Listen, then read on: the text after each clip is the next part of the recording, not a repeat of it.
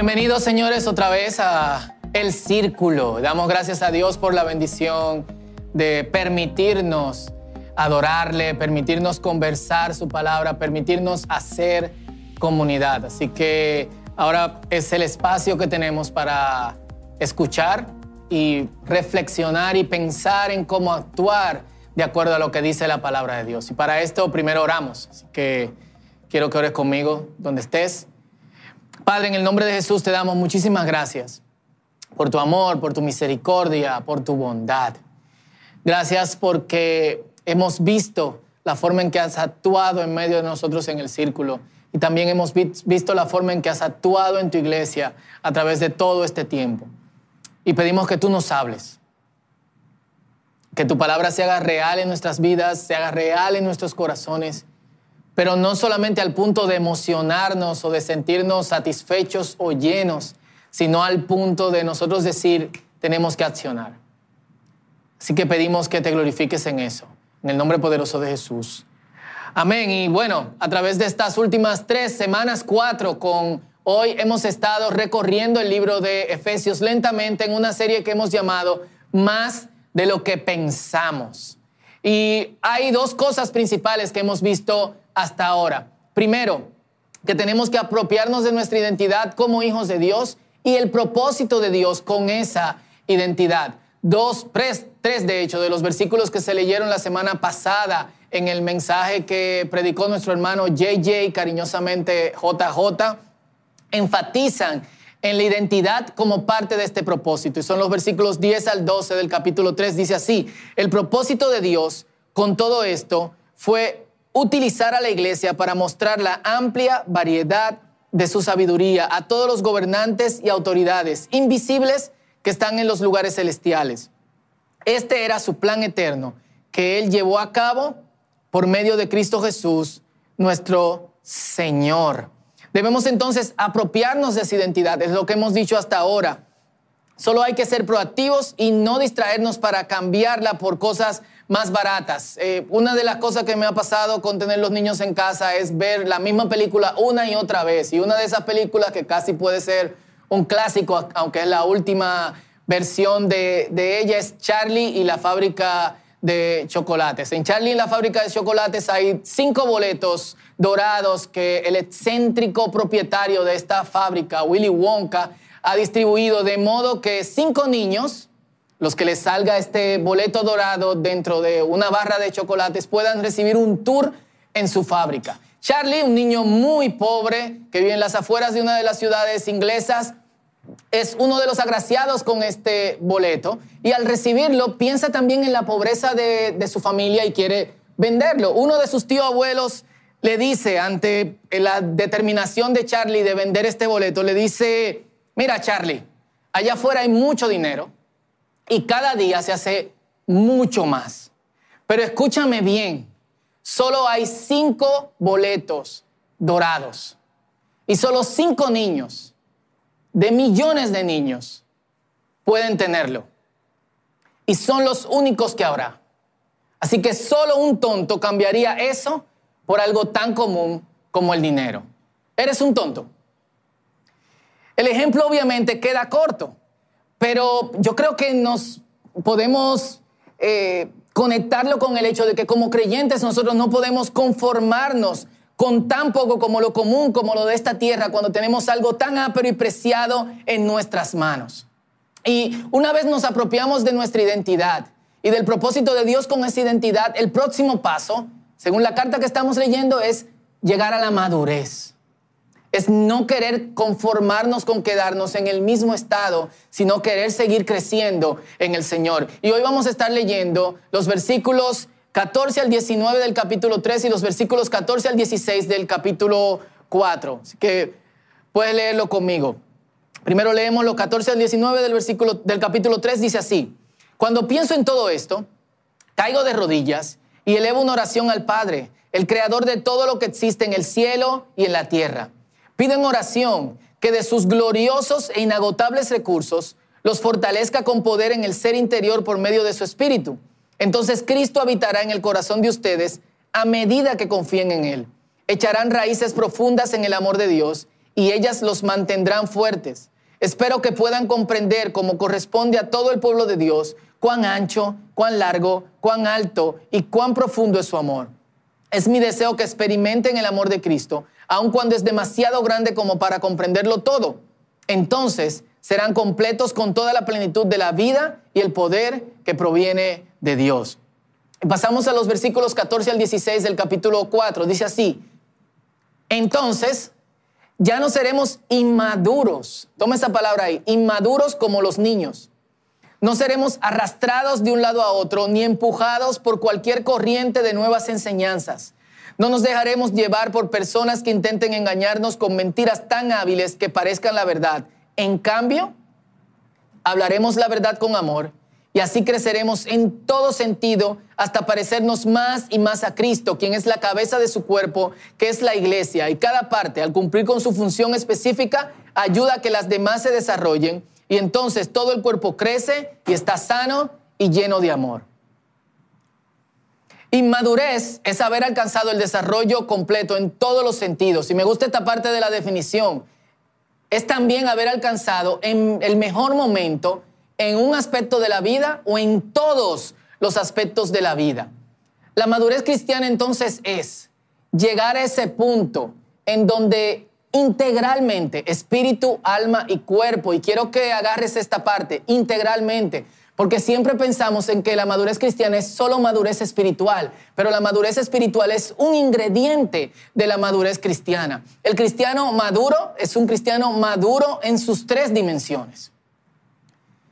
Y eso quiere decir que yo no solamente me conformo con madurar en mi área interna, como hacen algunos. Y el problema de esto es que son muy buenos con las cosas religiosas, pero son muy malos expresándolas o en otros ambientes fuera del aspecto religioso. Y, vemos que son impetuosos, malapalabrosos, eh, se dejan llevar por su ira, son constantemente dirigidos por sus tentaciones y por sus pecados, desplazándose como en el mar, como dijimos hace, hace dos semanas. Entonces, esta es solo un área. Cuando pensemos en madurez cristiana, tenemos que pensar en madurez de espíritu, de alma y de cuerpo. Eso quiere decir que lo que pasa en mi ser interior afecta mis emociones, pero también afecta cómo yo interactúo hacia afuera, que es lo que yo hago con mi cuerpo. Y el pensamiento de que nosotros podemos creer en Cristo sin ser como Él es absurdo y por eso la madurez cristiana es esencial. Es esencial este punto en donde yo tengo que haber alcanzado eh, el desarrollo pleno, el mejor momento integral como creyente, espíritu, alma y cuerpo. Y se obtiene cuando pasan tres cosas. Y aquí volvemos a lo que venimos hablando desde el principio. Primero, tenemos la imagen correcta de Dios. Segundo, tenemos la imagen correcta de nosotros mismos. Y con esto quiero decir quiénes nosotros somos en Dios. Pero no se queda ahí. Hay mucha gente que tiene la imagen correcta de Dios y la imagen correcta de, de sí mismos. Falta un tercer ingrediente y el tercer ingrediente es acción, movimiento, de acuerdo a quién Dios es y quién yo soy en Él.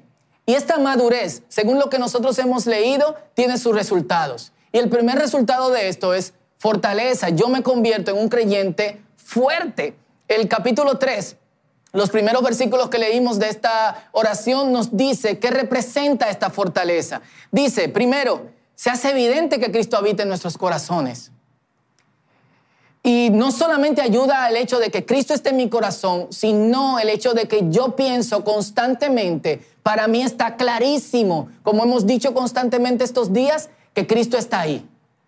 Segundo, nuestras emociones están firmes porque hemos echado raíces en el amor de Dios. No me tambaleo sintiendo necesidad emocional constantemente por cosas que realmente no van a terminar de llenarme, porque yo me he quedado firme en el amor de Cristo. Tres, comprendemos la plenitud de ese amor y eso me encanta. Dice la oración, yo quiero que entiendan cuán ancho, cuán alto, cuán largo, cuán profundo es el amor de Dios. Entonces, no nos sentimos necesitados porque ese amor suple todo lo que nosotros queremos y todo lo que nosotros deseamos. Tenemos salud mental. cuarto, como ese amor se hace evidente en nuestro ser, impacta tanto que nosotros hacia afuera también amamos a otros. Y los amamos desinteresadamente. Ya nuestro amor no es un amor necesidad, que da porque necesita algo a cambio. Es un amor que ama en una sola dirección porque está lleno del amor que todo lo da, que es el amor de Dios, que es ancho, que es profundo, que es largo, que es amplísimo. En el sentido contrario, el capítulo 4 nos da entonces el resultado de la inmadurez. Y cuando leo esto, no deja de sorprenderme la cantidad exagerada Digo cantidad exagerada porque a pesar de la gracia de Dios, el deseo de crecer tiene que ser constante en cada uno de los creyentes. Y, me sorprende la cantidad de creyentes que de alguna otra manera podemos ponerlos dentro de esta clasificación de inmaduros de acuerdo al capítulo 4. El capítulo 4 dice que cuando somos inmaduros somos atraídos por cualquier idea novedosa obviamente está hablando de cualquier idea novedosa sobre Dios. Y, vemos gente que constantemente están buscando qué es lo último, qué es lo que salió, cuál es la nueva innovación teológica y lamentablemente nunca echan raíces en Cristo. Lo segundo es que esto hace que nunca crezcan emocionalmente ni mentalmente, porque cogen cualquier, cualquier corriente teológica o dogmática que suene chula y nunca están firmes en Cristo. Y este capítulo contrapone el ser maduro con el ser inmaduro, dando uno de los aspectos más importantes de haber alcanzado mi plenitud como creyente. Puedo ayudar a otros a ser edificados en Cristo. Puedo ayudar a otros a madurar. Y hay gente que cree que la madurez cristiana parece ser una de esas cosas imposibles de conquistar, que solamente los Navy SEAL cristianos pueden alcanzar. Por eso es clave cómo termina el capítulo 3. Es como si el autor respondiera a creyentes que cuando lo están leyendo se hacen la pregunta, es fácil, eso está muy duro. Yo no conozco a nadie que pueda ser como Cristo. ¿Y quién puede ser como Cristo? Yo no creo que podamos serlo, es demasiado. Y la palabra de Dios responde en los versículos 20 y 21. Y ahora, que toda la gloria sea para Dios, quien puede lograr, atiende, quien puede lograr mucho más de lo que pudiéramos pedir e incluso imaginar mediante su poder que actúa en nosotros. Es decir, está poniendo a Dios en un nivel donde todas nuestras expectativas caen chiquitas. 21. Gloria a Él en la iglesia y en Cristo Jesús por todas las generaciones que desde hoy, desde hoy y para siempre. Amén.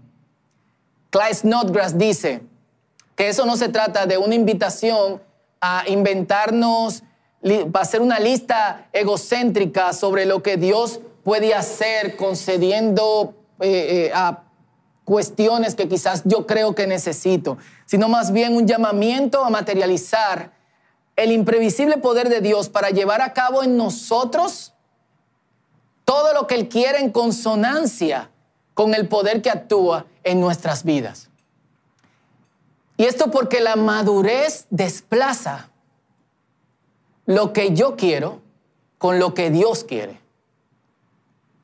Y miren qué loco, que aun cuando, cuando yo creciendo como creyente, Dios desplaza lo que yo quiero y pone ahí lo que Él quiere, aún así yo sigo pensando corto, aún así seguimos pensando así. Así que la palabra de Dios añade otro ingrediente y es, a pesar de que ustedes conocen la voluntad de Dios, se van a quedar corto en esa definición y Dios le va a mostrar que su voluntad con ustedes es mucho más grande, es mucho más fuerte y es mucho más wow que lo que ustedes piensan. Y eh, me recuerdo una historia que leí hace muchísimos años de un tipo que estaba tratando de, de investigar si los milagros eran reales. Y en su trayecto investigativo llega a un monasterio en medio del desierto y después de pasar algunos días ahí, le revela a uno de los monjes cuál es la intención, por qué él está eh, ahí. No era precisamente eh, llegar a vivir una vida monástica, sino investigar si los milagros eran ciertos.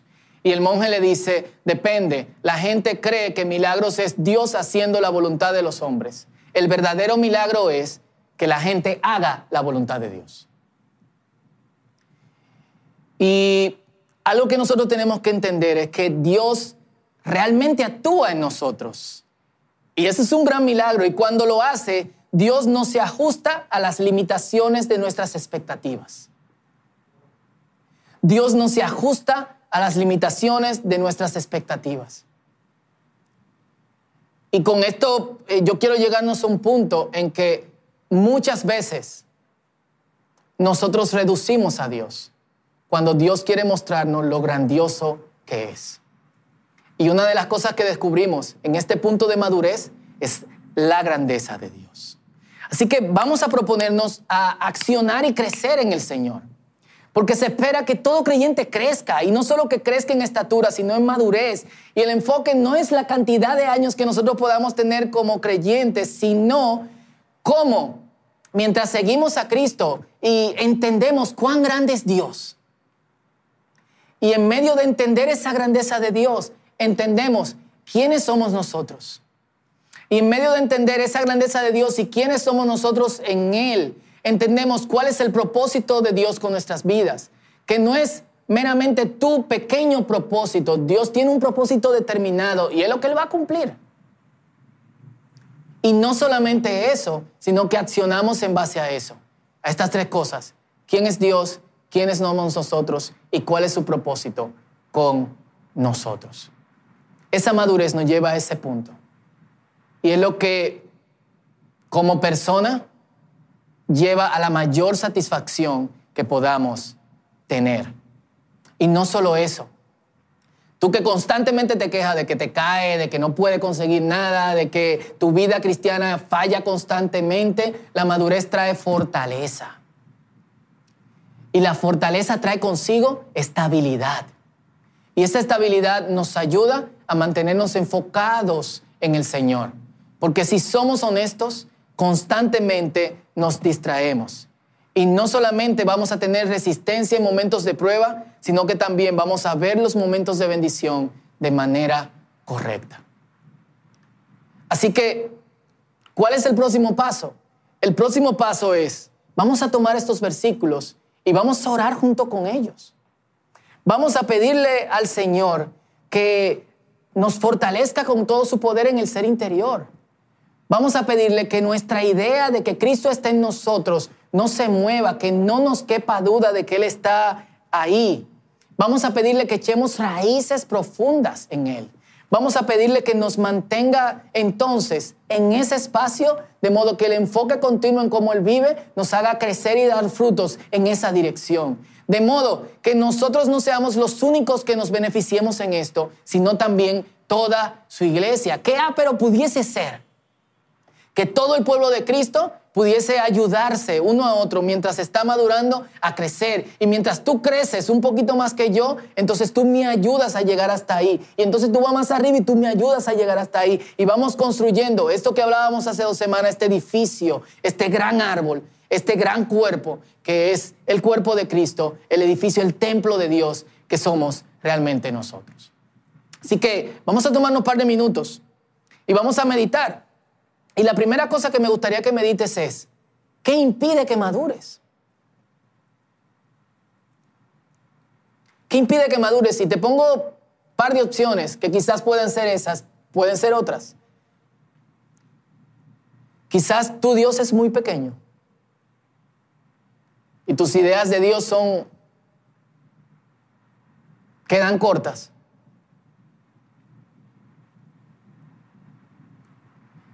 Quizás tú piensas que tú no eres como otros, a los que se le hace más fácil orar, leer la palabra, querer ser como Cristo. y te dejaste llevar por el proceso. Dios en algún punto hará una obra contigo. Y aquí quiero hacer un paréntesis a ti que quizás piensas en esa dirección. Dios ya hizo la obra. Quien tiene que moverse en respuesta a la obra de Dios eres tú. Esa excusa de Dios está trabajando con mi vida es una excusa muy barata. Dios ya trabajó. Su espíritu está ahí. Lo que Dios está esperando es que tú seas proactivo en responder al llamado y a su trabajo en tu vida. Entonces, una de estas dos cosas. Pero tercero, puede ser que tu imagen de quien tú eres en Dios también quede corta.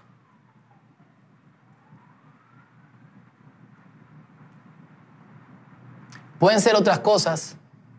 Y por eso yo quiero que dejemos este espacio, 30 segundos, un minuto, para pensar. ¿Qué, qué impide que tú puedas llegar a la madurez como creyente? Este es tu tiempo con Dios.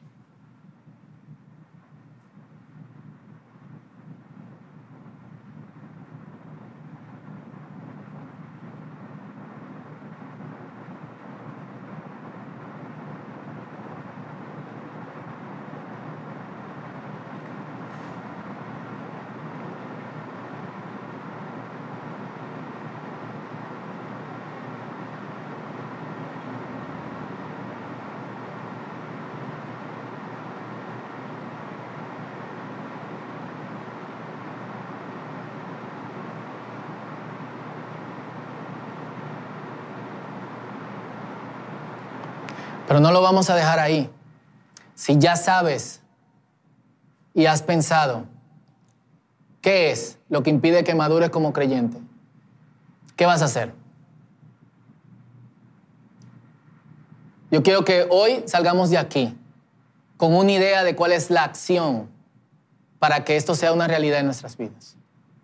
Esa acción probablemente incluya a otros creyentes que son, o que tú lo ves o los respetas como más maduros que tú. Eh, una buena idea es que los creyentes maduros no están haciendo alarde de su madurez. Tú lo notas, pero ellos no andan diciendo yo soy mejor o soy más espiritual que tú. En el momento en que alguien dice eso, es pequeñísimo espiritualmente, es un niño. Entonces quizás quieras incluir a otros creyentes en esto. Quizás no te sientes en la nitidez interna como para ser vulnerable y abrirte a otros, Dios trabaja en ti. Pero yo quiero que antes de que oremos, pensemos en cuál es la acción, qué vamos a hacer, porque vamos a crecer en el Señor. Así que vamos a tomarnos también un tiempecito.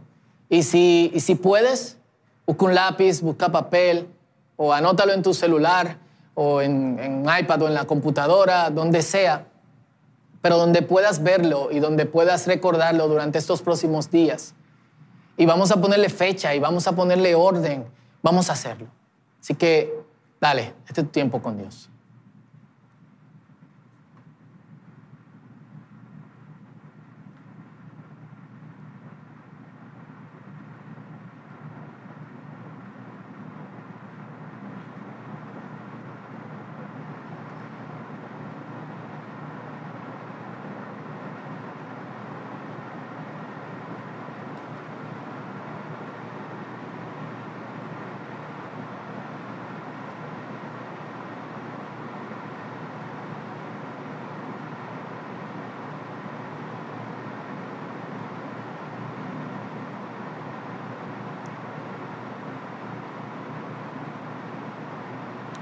Señor, hoy oramos por dos cosas, pero antes de orar por esas cosas queremos darte gracias. Gracias por la paciencia que tú tienes. Tu palabra es clara. No solamente aquí en, las cartas que los apóstoles enviaron a otros creyentes, sino que desde que Jesús vino a la tierra habló y dijo, sean perfectos como su Padre que está en los cielos es perfecto. Y hoy estamos sorprendidos porque, porque quizás lo que parece imposible para nosotros, tu palabra ya dice, tú puedes hacer mucho más de lo que nosotros podemos imaginar o pedir. Quizás algunos de los que están viendo están decepcionados en su performance como cristianos, en cómo actúan. Quizá algunos están hartos de caer constantemente en tentación. Quizás otros están hartos de cómo se le hace tan difícil eh, tomar un tiempo para orar o cuán complicada se le hace leer la palabra o congregarse o simplemente tomar la práctica de otras disciplinas espirituales como el ayuno, como la abstinencia, como el silencio, como eh, o permanecer en ti. Sin embargo, más allá de lo que podamos pensar y de nuestras expectativas, tú estás sobrando. Así que hoy abrimos nuestros brazos y abrimos nuestro cuerpo, nuestra mente, nuestra alma, nuestro espíritu para tu obra en nuestras vidas. Y te pido por mí, te pido por todos los que están viendo eh, esto en este momento, pero también después. En el nombre poderoso de Jesús, pido que tú obres y te glorifiques para que seamos fortalecidos en el hombre interior, en la mujer interior. para que cualquier cosa que esté impidiendo que podamos ser maduros en ti sea quitada en el nombre de Jesús. Pedimos también, Señor, que tú nos ayudes con las cosas en las que nos hemos comprometido a accionar. Una vez tú has puesto este, sentido de grandeza de tu poder actuando en nosotros,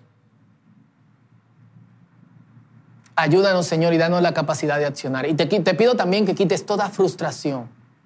Cualquier cosa, quizás una mala experiencia con gente que quizás quiso guiar a otros.